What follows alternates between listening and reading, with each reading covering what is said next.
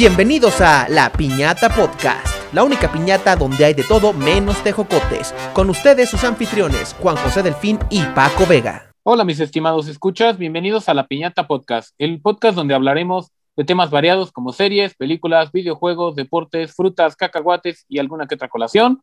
Soy Juan José Delfín y estoy aquí con mi estimado amigo Paco Vega. ¿Cómo estás, Paco? Hola Juan, muy muy bien. ¿Y tú? Aquí a gusto, en un dominguito, en estos días ha estado, no sé cuándo nos escuchen, pero cuando estamos grabando esto, ha hecho frío rico, parece clima de Inglaterra en México, entonces la verdad bastante, bastante agradable. Sí, bastante londinense el clima, ya estamos extrañando hasta ver el sol y toda la cosa. Sí, no, pues es que te digo que creo que lo comentaba, lo comentaba en un, en un episodio pasado, claro, dijo, no, no puedo dejar a mis bebés sin agua, ¿cómo voy a dejarlos ahí? En el reino del Mictlán, no es cierto, me estoy confundiendo, el Mictlán no es este. En el reino medio no los puedo dejar sin agua, entonces ahí va, tomen agua y ahora los coches tienen que aprender a nadar. Sí, ya los carros van a tener que traer su lancha integrada y toda la cosa. Sí, no, porque si no va, va a haber muchos, muchas reclamaciones a los seguros en estos días, porque así aquí por donde yo vivo, varias veces se han inundado y quedan coches ahí varados. Sí, con eso de que se nos inundó el periférico y sobre todo aquí a la altura del norte está cañón la cosa, ¿no? Sí, no, entonces a ver, a ver si no de repente tenemos que estar reportando desde una lancha o nos tenemos que juntar a grabar en una balsa. Sí, para los que no lo sepan, esa para tener estos 10 segundos de grabación hemos hecho como 10 intentos gracias a mi conexión de internet, gracias Total Play, gracias amigo de Sergio Ricardo Salinas Pliego. No, no digas nada porque después nos va a llover un tuitazo o algo así. ¿Ves que ahorita anda súper filoso en Twitter ese señor? Sí, no, y más que ahora ya, y eso váyanlo tomando en cuenta, ya tenemos Twitter. Así es, ahí nos pueden seguir como arroba la piñata podcast. Justo por eso lo digo, porque no voy a hacer que acá nos, nos lleve un tuitazo y después nota, podcast mexicano insulta a Salinas Pliego, y luego qué, ya no voy a poder ir a sacar mis, mis cosas a Electra Pagos, ¿qué te pasa? sí, así es. Y bueno, ahorita que estamos en el tema de las inundaciones y todo esto. Y que parece un desastre este, natural todo desastres naturales, socavones, el, el mar que se incendia. No, y deja todo eso. Desastres naturales que los transforman en atracciones turísticas.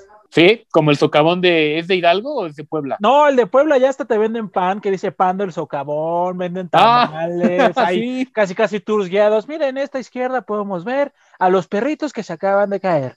En esta derecha podemos ver la casa que está a punto de caerse. sí. Sí, pero llegando a ese tema, pues bueno, hay una película que pues, es un clásico de todo el cine, de toda la cultura pop en general, que justamente una combinación entre un desastre natural y acción humana, pues lo llevó a esta película, a que se desarrollaran los eventos de esta película, ¿no? Pero hay algo, algo que siempre nos encanta a todos, sobre todo a los que somos muy nerds como yo, es pensar qué, qué hubiera, qué hubiera pasado, o sea, qué hubiera, qué, qué pudiéramos haber hecho diferente para que esto funcionara. ¿Te ha pasado a ti, Paco? Sí, claro, buscar el cómo sí, no el cómo no. Sí, exacto. Es como, es como luego estábamos platicando de Harry Potter, por ejemplo, ¿no? Así, y si les hubieran dado una pistola. sí, es como este meme que están sacando. Y si Voldemort era tan poderoso, mejor hubiera aventado al bebé por la ventana. Sí, exacto. O, le hubiera puesto una almohada. O sea, no sé. O lo hubiera dejado en una bañera. Digo, está muy sádico de mi parte decir eso, y lo sé. Pero, o sea, pero pues al final si ya vas a matar un bebé, o sea, es porque no, es porque no estás muy bien de la cabeza. Entonces... Sí, ya, ya tu humanidad ya es muy pequeña. Y digo, para los que no lo han escuchado, pueden escuchar nuestro episodio de La muerte de los papás de Harry Potter, es de los primeros y de los más vistos en YouTube. Y uno de mis favoritos personalmente. Que es muy bueno ese episodio. Pero bueno, ya entrando más a tema, hoy vamos a hablarles de qué es lo que nos hubiéramos tenido que hacer para que Jurassic Park inmenso clásico del cine y de toda la cultura pop, y Jurassic World pudieron haber funcionado ya como parques, o sea, como algo que esté funcionando. Bueno, pero estamos partiendo de la primicia, exacto, de que, de que sí lo iban a hacer, no como, no como Ian Malcolm que decía que lo mejor era que no lo hicieran. ¿Estamos de acuerdo? Entonces, sí lo vamos a hacer y va para allá. Sí, así es, o sea, es como el parque ya está, va y pues vamos a hacerlo. Digo, también hay que considerar, no estamos tomándolo como qué necesita el parque para funcionar y que los dos dueños, tanto John Hammond como se me olvidó el nombre del hindú de Jurassic World, dicen que no, no reparen en gastos. Sí, o sea, pues, al final pues, son, eran putrimillonarios y esto les iba a traer un, chorro, pero un chorro, un chorro de lana. Entonces, pues sí fue así como de, no manches, ¿cómo pueden ser tan tacaños como para no, para no pagar? Sí, vamos a llegar a esa parte que creo que para Paco es hasta, hasta personal el tema. Sí, no, no, no, ahorita que lleguemos a ese tema van a ver cómo me voy a, a descoser yo con esa parte. Pero bueno, vamos a empezar con Jurassic Park. Y este, antes, antes de seguir, se llama Simon Masrani. Es el nombre del personaje del dueño de Jurassic World, del parque de Jurassic World. Ah, ok. Masrani. Sí, Simon Masrani. Digo, no sé cómo se pronuncia, una disculpa si lo estoy pronunciando mal. A nuestros escuchas de la India, pero se llama Simon Masrani. Y nos falta expandirnos a la India. Sé que estamos en Brasil. Saludos a Alessandra si nos está escuchando, pero nos falta todavía expandirnos en la India. Sí, sí, nos falta. Pero ya, ojalá y pronto, ¿eh? Ojalá y pronto. Hace poco estaba yo jugando cartas con mi novia, de esas de que les preguntas si ves tu destino y cosas así, y dijo que la piñata podría ser que llegue a ser viral, ¿eh? Entonces, no sabemos. Ay, ojalá, estaría genial. Imagínate vivir de eso, vivir de nuestras rentas. no, estaría genial. Sí, porque para que lo no sepan, esto lo hacemos por mero y puro placer. sí, esto es 100% lúdico. Hasta ahorita. Sí, pero bueno, ya entrando al tema de, Jurassic Park, lo primero, primero que habría que considerar es contratar paleontólogos, o sea, alguien que sepa de dinosaurios, o sea, estamos hablando de animales que llevan 65 millones de años sin vivir y que no se sabe mucho de ellos, o sea, de hecho hay estudios que, que se cree que tenían plumas, otros dicen que no tenían plumas, unos dicen que eran tontos, otros que eran muy inteligentes, pero para tener un parque de dinosaurios necesitas gente que sepa de dinosaurios, lo poquito que se puede saber de ellos al hablar de un animal extinto. Así que Alan Grant y Ellie Sattler no debieron de haber sido invitados hasta que se murió alguien en el parque, sino desde el primer momento del parque. Necesitas un experto para tratar con dinosaurios. Sí, porque eran puros genetistas. Eh, bueno, el equipo de Henry Wu eran puros, puros genetistas, ¿no? Así es, eran puros genetistas, eran ingenieros como el señor Arnold, gente de informática como Dennis Nedry y bueno, un zoólogo, cazador como era, ay, se me olvidó el nombre del cazador, este... Robert Murdoch, ¿no? Robert Murdoch. Entonces, pues ese es el primer paso, es contrata gente que sepa de dinosaurios. Ok, la verdad es que tiene mucho sentido. O sea, por lo menos, por lo menos para consultar. ¿Estás de acuerdo? O sea, por lo menos para decirle, oye, ¿crees? ¿Crees? De pura caca. O sea, ¿crees? que si traemos un Velociraptor, ¿qué tanto puede llegar a ser? O sea, no creo que mucho, pero ¿qué tanto puede llegar a ser? Sí, así es. O por ejemplo, en el libro lo ponen de que no sabían que el dilofosaurio escupía veneno hasta que lo crearon, estaba en el parque y atacó a unos trabajadores. Mm, el dilofosaurio es el de las cosas esas que en las orejas, ¿no? Ajá, el de la capa, el que mata a Denis Nedry. Ah, ah, ok. Ve, o sea, no manches. Es como si quieres decir, ah, voy a poner un criadero de perros y no sabes qué comen los perros. Sí, así es, y les das, este, no sé, sardinas. Uvas. chocolate. O chocolate, ah, exacto, o sea. Ay, ay, ay. Pero, ¿por qué habrá sido que no hayan contratado paleontólogos? Porque dijeron, ah, no importa, sí salimos, no hay pedo. En la película no lo mencionan, pero en el libro era porque querían mantener un secretismo total y vamos a ver cómo este secretismo total es lo que los llevó al fracaso al, final de cuentas. Mm, ok, ok. Otro segundo punto es el tema del personal de seguridad. Sí, Robert Muldon era un extraordinario cazador, incluso en el libro se menciona que además de cazador, él era experto en adaptar hábitats para zoológicos. Entonces él seguro participó en adaptar como que los entornos de los animales, de los dinosaurios, para que fueran lo mejor habitables posibles y lo más cómodo para ellos. Pero estamos hablando de una persona para contener a decenas de dinosaurios, unos particularmente peligrosos de gran tamaño, como un T-Rex, como un Velociraptor. Digo, no se sabe bien si es canon o no, porque el espinosaurio, en teoría, en la película 3 dicen que no estaba en las listas de InGen, pero un, espinosaurio, un dilofosaurio, o sea, estamos hablando de animales muy, muy peligrosos y necesitas más de una sola persona de seguridad para encararlo. No, y aparte, como dices, o sea, eran animales que llevaban millones de años extintos. Este vato pues puede ser, digo, al final siguen siendo animales, siguen teniendo instintos y a lo mejor pudo haber adivinado algunos, como podemos ver que, este, que rastrea bien a la, a la Velociraptor y todo, pero al final del día son animales que no conocen cómo cazaban, no conocen qué hacían y por lo mismo le dan la vuelta súper fácil. Sí, así es, y además, o sea, si esa persona falla o si está enfermo, o sea, si tiene diarrea, ya se te acabó la seguridad del parque. Sí, o sea, es como, es como en algunos conjuntos de departamentos que tienen un guardia de seguridad para todo el día. Pobrecito, ni siquiera puede ir al baño. Recursos humanos, fíjense ahí. Condominios eso. O sea, imagínate que de repente se come un tamal de pollo, que el pollo viene medio malo. Pues ya, o sea, no, no, puede, no puede ni siquiera ir al baño porque se le va a meter a alguien. Igual lo mismo. Aquí el vato, imagínate, ah, sí, me cayó pesado ese tamalito de repente, ah, se nos escapó un tiranosaurio, ayuda. Pues no. Sí. Otro punto también aquí a considerar, y lo dice la doctora Ellie Sattler, y también lo comentan, en, sobre todo en el libro, esto es más del libro, es la flora que utilizaban para adornar el parque. Sí utilizaban flora o árboles prehistóricos, o sea, que están en la actualidad, pero que son de, de datan de la prehistoria, del tiempo de los dinosaurios, pero que estos árboles eran claramente venenosos. Y decían en el libro es que lo ponían en la zona de la, de la alberca. Y le dice Ellie Sattler, es que ustedes están poniendo flores que son bonitas, pero son venenosas. Entonces, pues estamos en un riesgo enorme tanto para los dinosaurios como para Como las para personas humanos, exacto. que alguien se envenene por eso. Chale. Lo que nace mal, mal se muere, ¿eh? Sí, así es.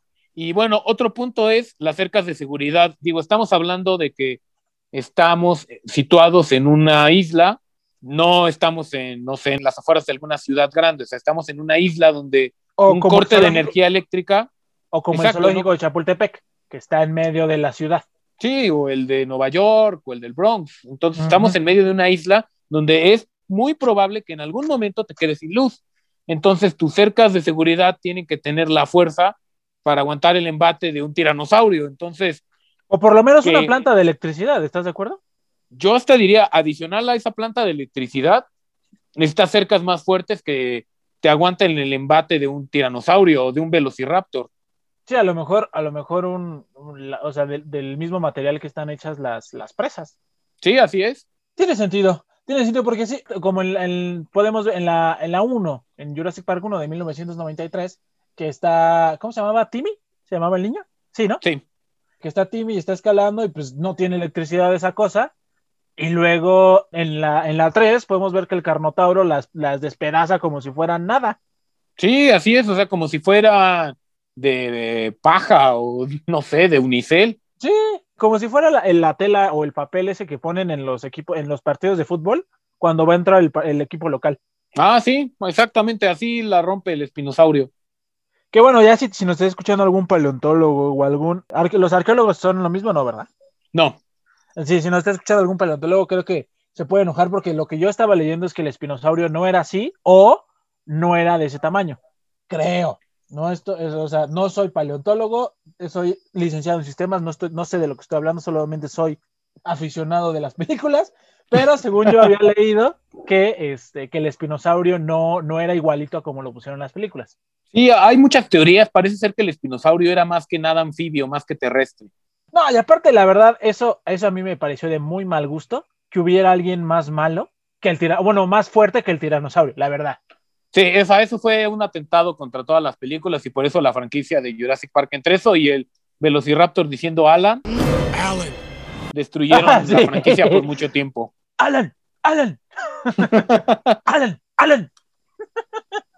sí, no. Sí, no, la, la verdad es que, es que este, esa, esa película sí, eh, este, yo la pondría como en el último lugar de, de la saga. Es mi orden personal, ya después hablaremos de las películas, pero, pero sí, en- según yo, la, la de la 3 era otra isla, no era la isla Sorna, que es la de la 1. No, sí es la isla Sorna. Ah, sí es la isla Sorna. Ah, Sí. ok. La de Jurassic World es la que es, la que es otra isla. Eh, La de Jurassic World es la misma que Jurassic Park 1, es la isla Nublar. La isla Nublar, esa, esa era la que está. eh, sí, sí, exacto. Entonces, la, is- la isla de la 3 es como, según yo, es la, la segunda isla que intentaron hacer parque, ¿cierto? La Sorna. No, las, en la Sorna era el sitio B donde se supone que criaban a los dinosaurios y de ahí en la 2 se las quieren llevar para hacer un zoológico en San Diego. Mm, ok, entonces la 1 es la Nublar, la 2 es la Sorna, la 3 es la Sorna, Jurassic World es la... Jurassic... La Nublar. ¿Cómo se llama la, que sigue de Jurassic World? No, eh, Jurassic World. Jurassic World, Jurassic World Fallen Kingdom. Entonces, en esa ya no hay tanto isla porque ya es la subasta de la creación de que ya los hacen en, la civilización como tal. Ah, así es. Ok, ok. Entonces, digamos que la isla Nublar, al final de cuentas, la pudieron hacer parque. Sí. Sí, a eh. final de cuentas, en Jurassic World, sí pudieron hacer un parque en la isla Nublar. Pero como todos sabemos, spoiler alert, todo se fue al queque. Sí, y ahorita iremos con Jurassic World de por qué, de lo que pudieron haber ellos mejorado. Ah, ok, ok. Perdón, me estaba adelantando. Una disculpa, estimado. no, no, no, está bien. Otro tema es pues, la reproducción de los animales. O sea, en el libro, sobre todo, se hace de que confiaban demasiado en un sistema para, porque pues el parque lo llevaban entre el señor Arnold, Dennis Nedry y Robert Muldon, o sea, entre tres personas llevaban un zoológico gigante y bueno, creo que algo importante era el control de natalidad de los dinosaurios, porque los dinosaurios estaban reproduciendo bajo las narices de estos tres cuidadores. Que el sistema que implementaron fue que les pusieron, eran puras hembras. Sí, así es. Que para e, esto está chistoso porque hay un guiño a esto de puras hembras en la película de 1993. Ves que Alan Grant cuando se sube al helicóptero le dan dos, cinturones de seguridad de hembras y él los ah, tiene que amarrar. Entonces, entonces es como, bueno, lo que algunos fans dicen es que este que eso fue como como justo ahorita nos acaba de confirmar el voz la frase que dicen que la vida se abre camino. O sea, que con dos hembras pudo solucionar el tema de abrocharse el cinturón. Entonces, o sea, al final creo que usaron, usaron genes de anfibios, que algunos anfibios son hermafroditas, que justo eso lo, comentan en la película. Entonces pudieron cambiar su sexo para así poder, poder poner huevos, que justo lo vemos en la 3, cuando no me acuerdo cómo se llamaba el becario de Alan, se quiere robar un huevo de Velociraptor. Billy. Billy, exacto. Que vemos que se quiere robar un huevo de Velociraptor justo de la isla de la isla Sorna. Y en la 1 cuando les están dando el tour que justo dice Ian Malcolm que dice esto se va a ir al queje. Hay demasiado riesgo aquí y sí sobre todo porque Ian Malcolm decía sí que ese Henry Wu. Aunque pasa muy extraño no de ser un personaje totalmente X en Jurassic Park a ser uno de los principales en Jurassic World no Ajá, no, deja tú de los principales, como uno de los, de los, de los villanos principales de la saga, porque ya ni siquiera son los dinosaurios, porque estás de acuerdo que los dinosaurios no son malos, simplemente estaban siguiendo su instinto. Sí, así los, es. Los verdaderos villanos es la avaricia de la gente que quiere generar más varo. En caso de Jurassic Park, de las tres, pues en la uno, como estamos, bueno, ahorita vamos a llegar a, esa parte, digo, para no spoilerles el capítulo. En la dos, este, pues igual la avaricia. En la tres, pues más que la avaricia y el problema es este, son las mentiras y el hecho de meterse a un lugar que no te puedes meter. Y en Jurassic World y en Jurassic Park, pues igual, la, esa necesidad de, del hombre de sentirse Dios. Sí. Pero ese, ese Henry Wu se me hace como la bola 8 en Toy Story. O sea que, que nadie, nadie lo pela, pero se me hace como el villano de la película. ¿Por qué? Ahí te va. Ahorita regresamos al tema. En la 1, ¿quién le dice a Woody que bueno, Woody le pregunta algo y la bola 8 le dice, ni lo pienses. No cuentes con ello, ¿no? No cuentes con ello. Entonces se enoja y hace que tire a voz. En la 2 está al lado de donde está este Wisin. Entonces, Woody lo encuentra y como se lo llevan, lo intenta rescatar, entonces ahí es cuando se lo roba al el pollo. Y en la 3 es lo que se cae de la caja de la hermana de Andy cuando está subiendo las cosas al ático, por lo cual no sube la bolsa al ático y la mamá la confunde con basura. Entonces, el verdadero villano de Toy Story 3 es la bola 8, porque no olvidemos que es un juguete, un juguete. Más malo que el Otso. Exacto. Pero me desvío un poco el tema. Una disculpa. Regresemos a los sí. Otro punto es el centro de control. Y este es algo muy estúpido. O sea, el Jurassic Park contaba con un búnker de seguridad, de control, que es donde, a donde van Ian Malcolm, la doctora Ellie Sattler y John Hammond, y ahí estaban resguardados y protegidos de cualquier este, amenaza exterior, pero además había un como centro de seguridad, no, de mantenimiento más bien, que era de- donde Ellie Sattler reinicia todos los sistemas del parque. Que no estaba ahí. O sea, que estaba Exactamente. súper lejos. O sea, Y al lado de la jaula de los velociraptors. O sea, aquí es O lo sea, estúpido. o sea, Es, exacto, haz tu búnker de seguridad donde está lo necesario para reiniciar el parque si se va la luz. Ajá, exacto. O donde tengas todo para poder subsistir ahí sin necesidad de salir, pero para nada. Sí, así es. O sea, eso yo creo que sí es algo, digo, es un recurso literario porque también en el libro está aparte este búnker de mantenimiento y un recurso cinematográfico porque si no la película hubiera sido muy aburrida. No, o- o Pero hubiera- sí es o algo muy. Luego, luego. O sea, es como de, oh, por Dios, los dinosaurios se salieron. Vamos al búnker y hablemos del ejército para que borbandee, para que borbandee la, la, la, la isla. Ok. Sí, o sea, hubiera sido muy rápida y muy aburrida la película. y no hubiéramos tenido esa escena del brazo cercenado de Samuel L. Jackson sobre Ellie Adler. Sí, pobre señor Arnold. Que hablando del tema, digo, la verdad es que yo cuando la vi, la, era muy, pues, digo, cuando salió yo tenía un año, pero cuando ya, ya realmente la vi y ya de- muchos años después la volví a ver, fue cuando me di cuenta que el señor Arnold era Samuel L. Jackson.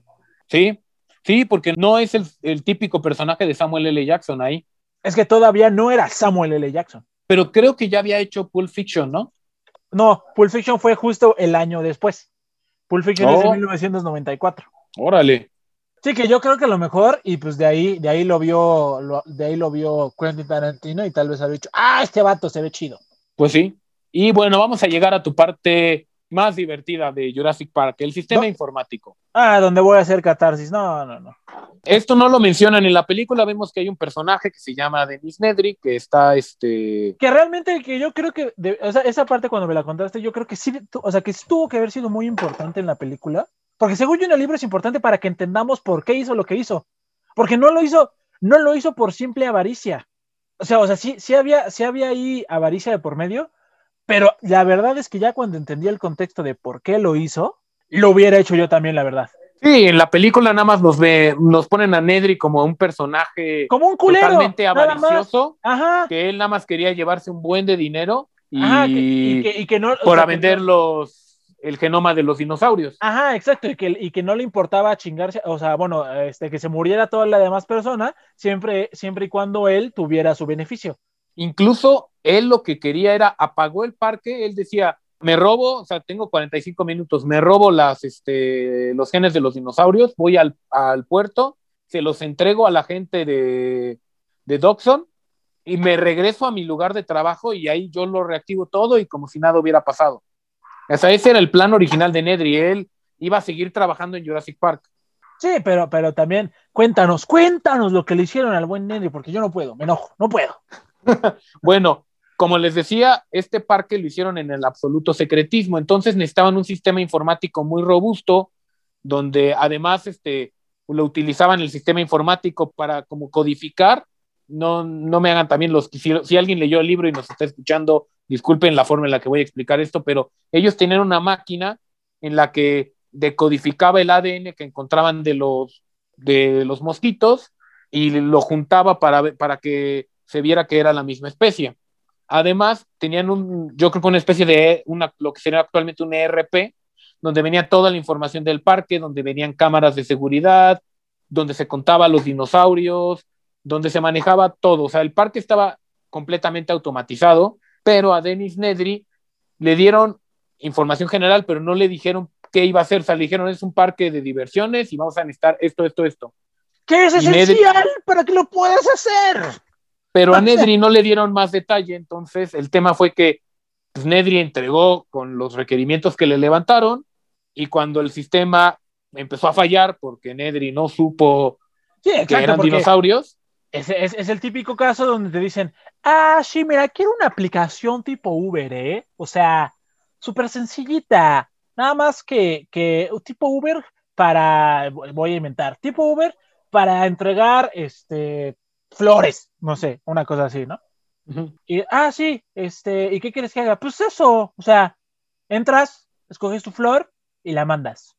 Digo, ah, ok, ok, bueno, está bien, lo haces, lo entregas y de repente, "Mm, no, ¿sabes qué? No me gustó. A ver, muévelo tantito para arriba. Mm, no, no me gusta. A ver, muévelo tanto la hacha. Mm, oye, pero es que es, el color que me pasaste. Sí, pero no, no me gustó cómo se ve. Ah, perdón, me exalté.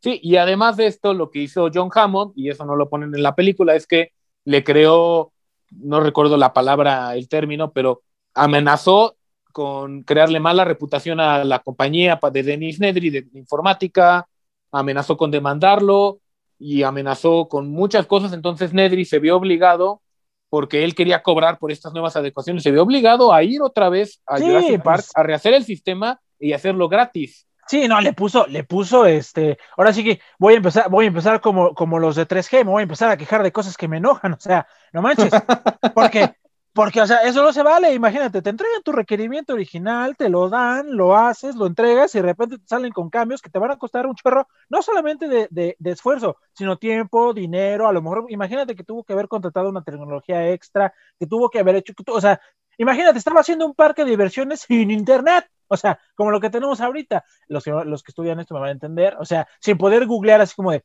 mm, sí, miren, este, estoy intentando hacer un sistema para controlar dinosaurios. ¿Alguien lo ha hecho? Sí, no, no, y aparte, aparte, pues le puso el pie en el cuello a, a Dennis Diri, porque es o aceptas o, o, te difamo, como dices, ¿no? O te boletino.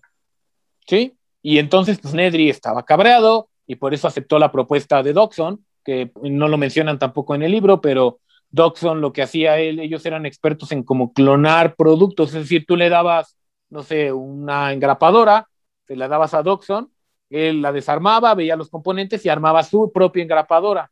Entonces él lo que iba a hacer era tomar estos genes de dinosaurios, descifrarlos y hacer sus propios dinosaurios. Era como mm. hacer piratería, como un no simi dinosaurios. Mm, como usar el componente activo de los dinosaurios. Algo así. Lo mismo, pero más barato. Ah, no, creo que, creo que eso es marca registrada, una disculpa. Igualito, pero más económico. sí, bueno, ¿tú tienes algún otro punto que le hubieras cambiado a Jurassic Park para hacerlo un parque funcional?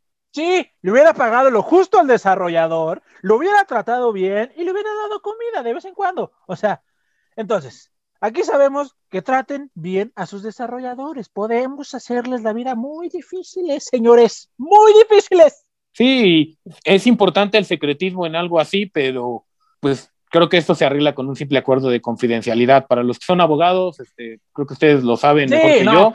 Sí, no, pues, eh, o sea, además, ah, lo haces firmar y ya, o sea, no pasa nada. O, o te ves inteligente, y les pones departamentos adentro, les pones su casita adentro, les das la comida, los tratas bien, o sea, haces que se sientan parte del proyecto y así ya cuando termine el proyecto, que ya es público, pues ya los dejas salir y ya, tan, tan, o sea. Sí, sí. O sea, en resumen, no... sean tacaños. Sí, o sea, si no van a reparar en gastos, el tema informático es algo en lo que, por favor, no reparen en gastos. O sea, creo que pueden no tener el mejor helado del mundo, pero sí pueden tener un pagarle chido a su programador. Sí, o sea, a lo mejor pueden usar polvo para hacer malteadas como, como Croc en McDonald's, pero, o sea, pero si vas a hacer un sistema que te va a administrar todo y te va a controlar todo y te va a generar un chorro de dinero, pues al menos podrías invertirle tantito. Sí. Sí, o sea, no, no, ya, perdón. ya estoy tranquilo. Sabía que te ibas a poner algo así, porque eso, esto fue ya personal. Sí, no, me, me tocaron fibras específicas. Aparte, otro dato curioso, ¿tú sabías que Dennis Nidre es fan de los Goonies? No, no, no sabía. Sí, hay varias, hay varias, este, digamos, por ejemplo, la, la, playera floreada que usa en el meme, este, ves que hay un meme que dice, este, oigan, este vato que va a comprar gen para dinosaurios, ¿ves? A nadie le importa. Ajá. Este, la, la, camisa floreada que usa ahí la verdad es que no sé cómo se llama el personaje de los Goonies, pero es un niño de los Goonies que usa igual una camisa floreada. Luego, la chamarra Members, members Only, que, trae puesta antes de irse de, antes de irse a, este, pues justo a, vender los, genomas, también la usa un personaje de los Goonies. Y en la parte donde trae el impermeable y su, y su chamarra, también la trae un personaje de los Goonies. Entonces, cabe la teoría de que, de que este Steven Spielberg quiso hacer varias referencias a los Goonies. Órale, eso sí no sabía y eso que he visto esa película miles de veces desde que era niño. justo Steven Spielberg la, la escribió. Entonces puede ser que haya, que tengan ahí alguna, alguna relación. Mm, seguro. Y bueno, vamos a pasar entonces a la más reciente, Jurassic World, que en teoría sí era un parque que estaba funcional completamente, o sea, que sí tenía miles de visitantes al año, pero que en teoría, pues la gente quería más todavía. Yo Sí, no no, sé cómo la gente puede querer más que dinosaurios vivos, pero bueno, Bueno, no, no, no sé si alguna vez jugaste Su Tycoon. sí. Ahí yo, yo, la verdad lo que yo hacía era creaba el parque, ponía mis dinosaurios y de repente bloqueaba las salidas y abría las jaulas. Yo también lo hacía, o metía visitantes dentro de las jaulas. Exacto. ¿Por qué? Porque me gusta ver el mundo arder. Pero ah, bueno, aquí el primero, y es lo más, más importante, y creo que nosotros grabando hoy nos hemos dado cuenta de ello, es tu comunicación, tu telecomunicación, tus torres de celular, de internet, tienen que estar a tope. No puede haber fallas en la comunicación, que es como que uno de los grandes culpables de que no haya funcionado bien ese parque y que se les haya escapado el Indominus Rex, era buena señal de celular y de internet en toda la maldita isla. Y es algo básico.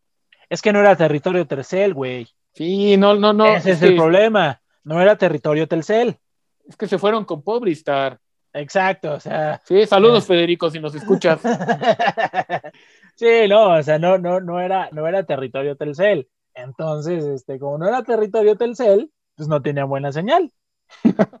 Sí, bueno, pues eso es algo súper básico. O sea, digo, ni hablar, ¿no? Quisiste hacerlo en Orlando, pon tus torres de celular chingonas. O obviamente, pues estás en medio de una isla, obviamente no va a haber señal celular, rey. Entonces, pues, es que, es que, ¿sabes qué? No tenían Elon Musk. Ah, Imagínate que en lugar de ser Mercedes-Benz los coches hubieran sido Teslas y todo hubiera funcionado con el internet de Cyberlink. Ahorita tendríamos Jurassic World, papi. maldito Elon Musk. Pero no, pero no. Decidieron, el único que decidieron escatimar en gastos fue en su internet. Sí, y bueno, veremos que no solo en su internet, otro era la seguridad de la jaula del Indominus Rex, que era una persona, y además en la película, digo, es un recurso cinematográfico, pero no deja de verse estúpido, era un gordito huevón. Bueno, O sea, es que y era- era... era como el cliché de guardia de seguridad, ¿estamos de acuerdo? Sí, o sea, es, es un recurso y pues digo, si hubiera un guardia chingón, pues no tendríamos película, pero Exacto, si hubieran puesto a un Robert Murdoch, o sea, lo hubiera, lo hubiera cachado así como de, "Ah, clever girl. sí, o sea, eso es algo como súper básico. El animal más peligroso del parque tenía que tener más de un guardia de seguridad y ese guardia tenía que ser casi casi Rambo o John McClane. Imagínate. O Liam Neeson. O Liam Neeson en cualquier, hasta como Qui-Gon Jinn. Exacto. O, o todavía, o todavía, imagínate, este Kevin James en guardia de supermercado. A él se lo hubiera puesto, aunque está gordito, la verdad. O sea, imagínate persiguiendo al Indominus Rex en su Segway, en su Segway. Acá. Ese sería un buen crossover, ¿eh? ¿Qué hubiera pasado si Paul Butler hubiera sido el guardia de seguridad del Indominus Rex? Ah, Eso hubiera estado divertido. Sí, no, aparte, no era cualquier animal, era un animal diseñado que nunca nadie sabía qué carambas, aunque hubieran hecho todo lo que ahorita dijimos que hubieran hecho bien de Jurassic, de Jurassic Park, ¿estás de acuerdo? Contratar paleontólogos, contratar un buen sistema de seguridad, contra, o sea, hacer el búnker correctamente, todo bien, todo bien. O sea, era un animal que nunca había existido, ni siquiera, o sea, na- nadie sabe qué puede hacer. O sea, sabrían qué hacen cada, cada componente y cada parte del animal que, dice, que utilizaron para, para crearlo, pero no saben ya qué, qué tan inteligente puede llegar a ser el animal junto. Sí, así es. Y llegando ya al último punto, que bueno, de los que se me ocurrieron a mí, es, vemos que el equipo que tienen como de, ellos le llaman de control de, de activos, estaba completamente bajo las órdenes del personaje de Bryce Howard Dallas, o Dallas Ujú. Howard, no recuerdo su nombre, de la chica pelirroja, Sí, sí, sí. pero ella era pues, alguien, este, como Era que una comercial. godín, era una Esa- godín.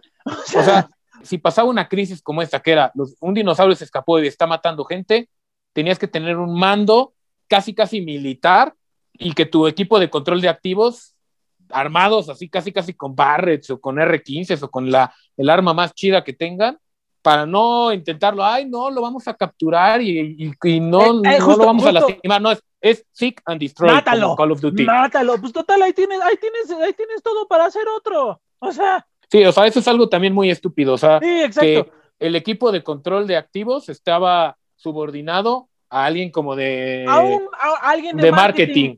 Ajá, exacto. Que es buena para hacer presentaciones de PowerPoint, reportes de entregas, Power BI, o sea, para analizar datos, va. Pero para detener al animal más peligroso del maldito mundo, obviamente no puedes poner a un Godín. O sea, todavía, No, y- todavía- yo hubiera puesto que- a Chris Pratt o hasta el gordito, hasta el gordito que quería, al personaje este, que es este. Ah, es el de los. Velociraptors, ¿no? Ajá, exacto. Sí, o sea, estamos hablando de alguien que además, que además le importaba más que no se muriera el dinosaurio a que no se muriera más gente. Ajá, exacto. O sea, si no, es que no podemos matar al dinosaurio porque es nuestro mejor asset. Es como de, no me importa. O sea, ¿cómo O vas sea, a ya mató a dos generar dinero? personas, ya mató al gordito. Exacto, ¿cómo vas a generar dinero si se enteran que ese dinosaurio mató gente? Sí, No, o sea, no, no. es algo de lo más básico y pues, con eso Jurassic World seguiría funcionando. Sí, exacto. O sea, lo matas, nadie se entera de nada, creas otro y tan tan. Creas otro, obviamente, quitándole los errores que, que descubriste en este y ya. Tan tan. Sí, y bueno, otro tema también es el tema del camuflaje, o sea, un animal que era para que la gente lo viera no puede tener camuflaje, o sea, no es algo estúpido también. Sí, que, que bueno, ahí, pues en realidad era para que la gente lo viera entre comillas. Porque yo creo que al final las intenciones sí eran militarizarlo. En ¿O tú qué teoría, bueno, no sé, es que el Doctor Wu en, en las películas ya juega como que el doble discurso, ¿no? Ajá, exacto, porque si te das cuenta, el doctor Wu y el gordito este de la ley y el orden, este, Criminal Intent, como que sí tenían la intención de, de vendérselo por ahí por, a, a la, a la industria militar, en el mercado negro. A lo mejor por encimita, pues sí, pues es, es como, es como las, no voy a decir nombres para que no nos digan, pero las grandes empresas tecnológicas. Ah, sí, vamos a hacer una red social, pero por abajo voy a tener la información de todos para vendérsela al gobierno. O sea, entonces yo creo que es, ah, sí, vamos a hacer un dinosaurio para que venda. Ah, pero también lo voy a hacer súper peligroso para que lo podamos vender como un arma. Y lo soltemos en Irak o en Afganistán o en Siria y a ver qué desmadre hace. Exacto. Que lo que sí nos brindó esta película fue uno de los momentos más épicos para los fans de la, de la saga de Jurassic Park y un super fan service, la verdad. La parte Sí. donde Dallas tiene la bengala y va corriendo, para empezar, va corriendo con tacones. Estimadas escuchas que se identifican como mujeres. ¿Cómo puede ser que corra con tacones tan rápido? Y en la selva, y en el pasto, y en el lodo, o sea, no lo entiendo, pero bueno. que va corriendo con su bengala y de repente sale la Tiranosaurio Rex, porque recordemos que era la misma de Jurassic Park 1, Jurassic Park 2, Jurassic Park 3, no me acuerdo porque según yo se muere, pero dijeron, la borramos y hacemos otra. Entonces, y es la misma porque podemos ver que tiene las cicatrices justo de la pelea con los Velociraptors en la 1. Ujú. Este, y empieza a salir y va y se echa a la Indominus Rex. Eso fue como un discúlpenos por haberlo matado en la anterior. Una disculpa, de verdad, lo sentimos. Sí, además, como nos dijo nuestro amigo Javier, saludos Javier, cuando el tiranosaurio sale, rompe un esqueleto, es un espinosaurio el, el esqueleto que rompe. Ujú, Exacto, sí es cierto, no me acordaba de eso. Entonces es como, es como, miren, perdón, lo sentimos, no fuimos nosotros. Era la, administra- fue la administración anterior. Fue, fue cuando Jurassic Park era neoliberal. Ex- Exacto. No, no fuimos nosotros, la fue la administración anterior, pero miren, aquí está, una disculpa. ¡Pum! No, y, la- y la verdad es que es que esa escena cuando, cuando, o sea, como cuando se ponen de acuerdo y hacen su plan táctico los tres dinosaurios, la verdad es que está muy bueno. Sí. Sí, digo, es algo, se ve algo épico de que cómo el Velociraptor ataca y se monta en el, en el- la espalda del tiranosaurio y de ahí ataca. Es como si algo muy. Es como Muy ver los épico. supercampeones con dinosaurios. ¡Ay, el ataque de los hermanos Corioto! Y que sale un tiranosaurio Rex y un velociraptor, nada más. Sí. Sí, no, que bueno, habiendo repasado esto, ¿qué aprendiste hoy, Paco? Que no voy a jugar a ser Dios. Si los dinosaurios se extinguieron, es por algo. Algo pasó que se extinguieron y así se deben quedar extintos. O háganlos, o háganlos chiquitos. O sea, como en Mini Espías 3. Ah, sí. O sea, unos animalitos chiquitos. O sea, un zoológico que tú lo tengas, así como una granja de, de hormigas, pero de dinosaurios, imagínate, chiquitos. Sí. ¿O qué te cuesta hacer los animatronics? O sea, hasta aquí en el parque Naucali hay dinosaurios animatrónicos. o sea, y son mucho más fáciles de controlar, nada más. ¿Cuál es la mayor amenaza? Pues les apagas la luz y ya. Ah, nada más que eso sí, no los conecten a internet y no les pongan inteligencia artificial porque ya sería otro problema donde estaríamos fusionando Terminator con Jurassic Park y ahí sí nos cargaría la super merga. Sí, como en este episodio de Los Simpson que es como una parodia de Disneylandia, que eran unos robots animatrónicos que se vuelven locos, ¿no? Y que, los, y que empiezan a matar gente. Ay, ¿qué De Tommy? Daly, ¿Qué crees? No lo he visto. ¿No? Mi novia me reclama mucho por eso, pero no, no lo he visto.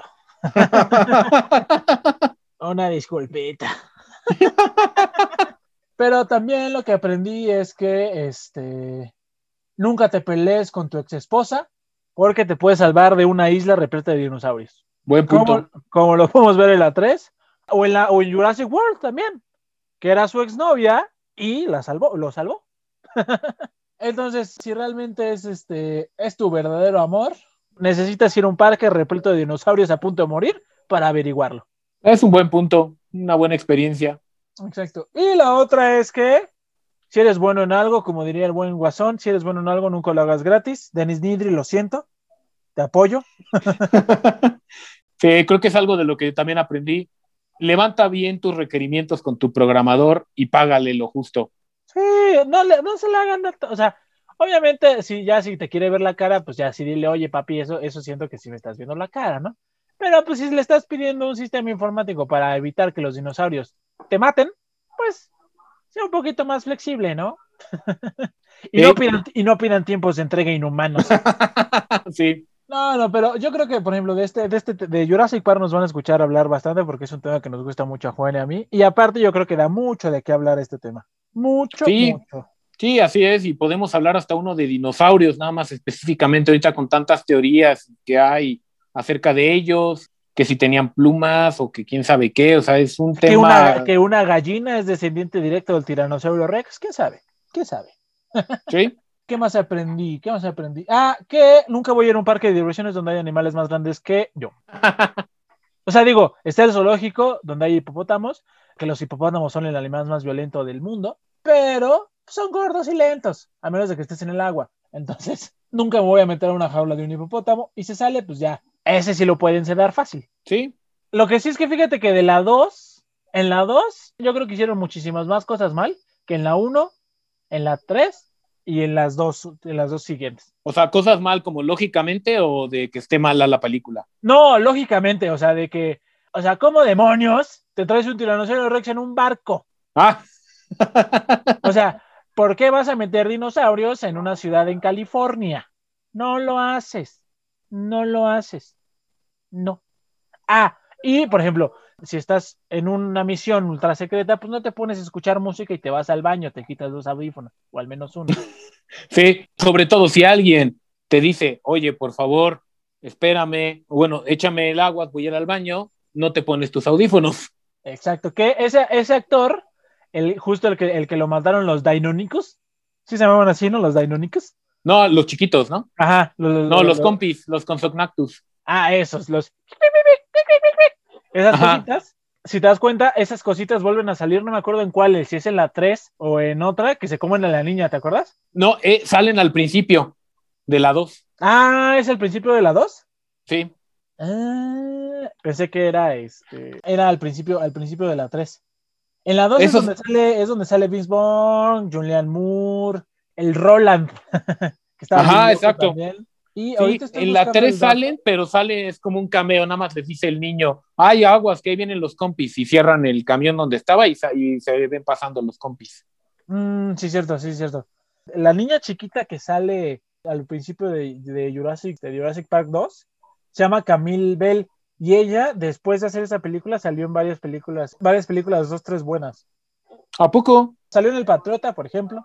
¿A poco quién es en el Patriota? Es una de las, de las nativas americanas. Ah, no es cierto. Ese es en 10.000 antes de Cristo. Una, una disculpa, te- me estoy, me estoy confundiendo durísimo. Sale en la de 10.000 antes de Cristo.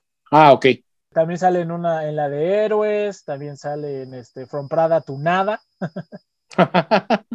en La Princesita, la película de, de 1995. Igual en Annie en 1995. Pero sí, y en varias series también. Órale, pues es famosilla. Yo creo que pues, en, esa, en esa época era, era niña y no hacía muchas cosas, pero, pero pues ya después este, creció y ya, y ya hizo más cosas. Oh, ya. Sí, no, no, pues, le pasó no. como a Mara Wilson. Exacto. Pues muchos, este, muchos actores que salían en este, que estaban en, ¿cómo se llama esto? Que salieron en Jurassic Park, de- después hicieron varias, varias cosas de- de- después, por ejemplo, como, pues ahí tenemos a Samuel L. Jackson de la primera, tenemos a este Jeff Goldblum que salió de Ian Malcolm. Algunos despegaron más que otros, como Alan Grant, el personaje de Alan Grant, pues él, ese actor, según yo, él hizo más otro tipo de cosas que actuación. Sí, es que él ya salía antes, o sea, ya era grande cuando Jurassic Park. Igual Jeff Goldblum creo que no hizo tampoco mucho. Pero es Jeff Goldblum. Sí, o sea, sí, bueno, eh, y últimamente ha como que renacido, salió en Hotel Budapest, salió en Thor Ragnarok, le dio Es- voz a uno de los perros de Isla de los Perros. es pianista, creo. ¿A poco? Eso no sabía. Creo, creo que es músico.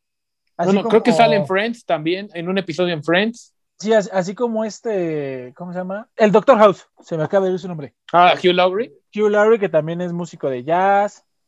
Luego, también, ¿te acuerdas de, de Jurassic Park 2?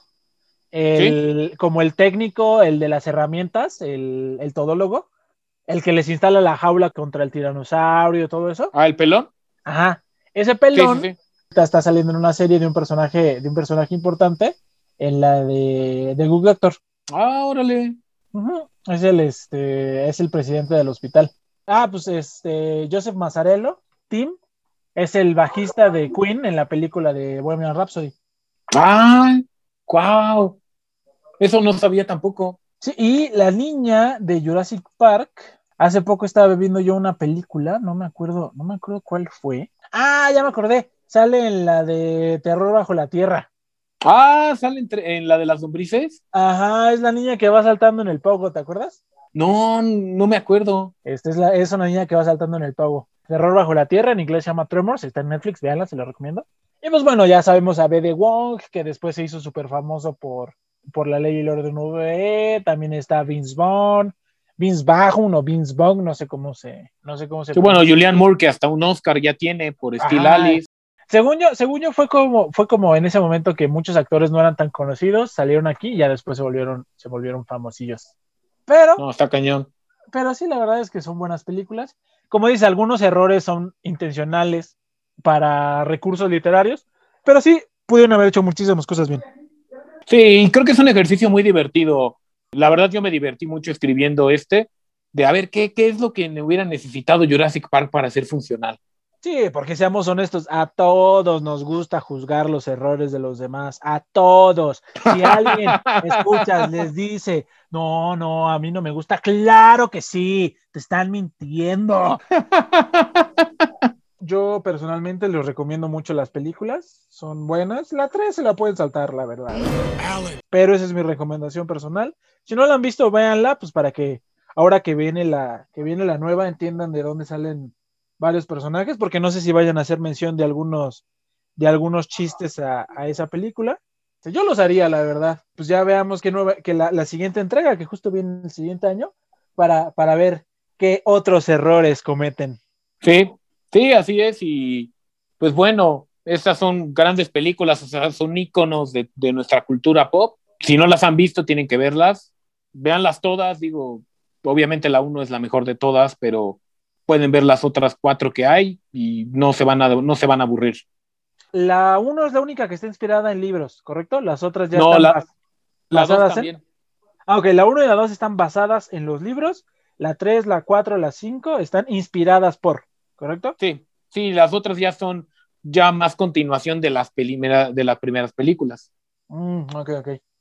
Pues bueno, estimadísimos escuchas, les recomiendo mucho el libro. Por lo que Juan me ha platicado, la verdad es que yo no soy una persona de libros, lo sé, suena muy ignorante de mi parte, lo siento, no me juzguen, pero les recomiendo mucho el libro, que Juan me dijo que estaba bueno, yo les recomiendo mucho las películas, también salió, hace poco salió en Netflix un, un campamento, es para niños, pero sí tiene ciertas cosas que dices, ay, Eso no están para niños. Y no son chistes, y no son chistes de doble sentido como Shrek y otras películas.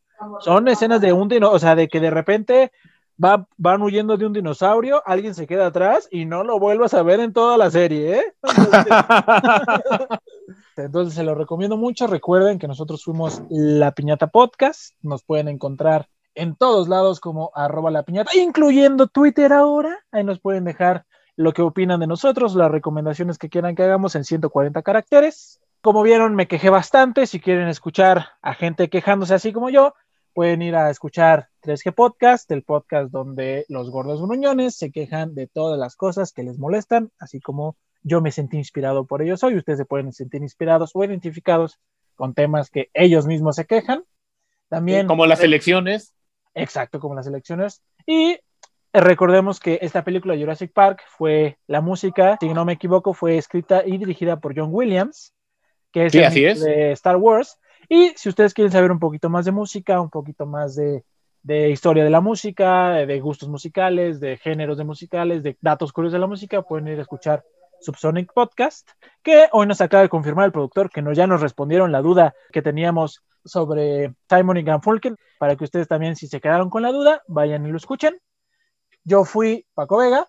Yo soy Juan José Delfín. Recuerden que todo el diseño visual del podcast fue hecho por Ana Fuentes. Nosotros salimos cada domingo en las plataformas de audio a los que lo sube Anchor, estamos en Spotify, en Apple Podcast, en Google Podcast y los miércoles lo subimos a las plataformas de video, YouTube, Facebook, Instagram. Si nos quieren hacer alguna recomendación sobre algún episodio o sobre algún tema que quieren que tratemos, estamos en la mejor disposición. Yo soy Juan José Delfín y estoy con mi amigo Paco Vega. Hasta la próxima. Bye. Muchas gracias por escucharnos. Síguenos en Facebook, Twitter, Instagram y YouTube o en tu plataforma de podcast favorita. Subimos episodios nuevos todas las semanas. Recuerda que La Piñata Podcast es la única piñata en donde hay de todo menos tejocotes. Hasta la próxima.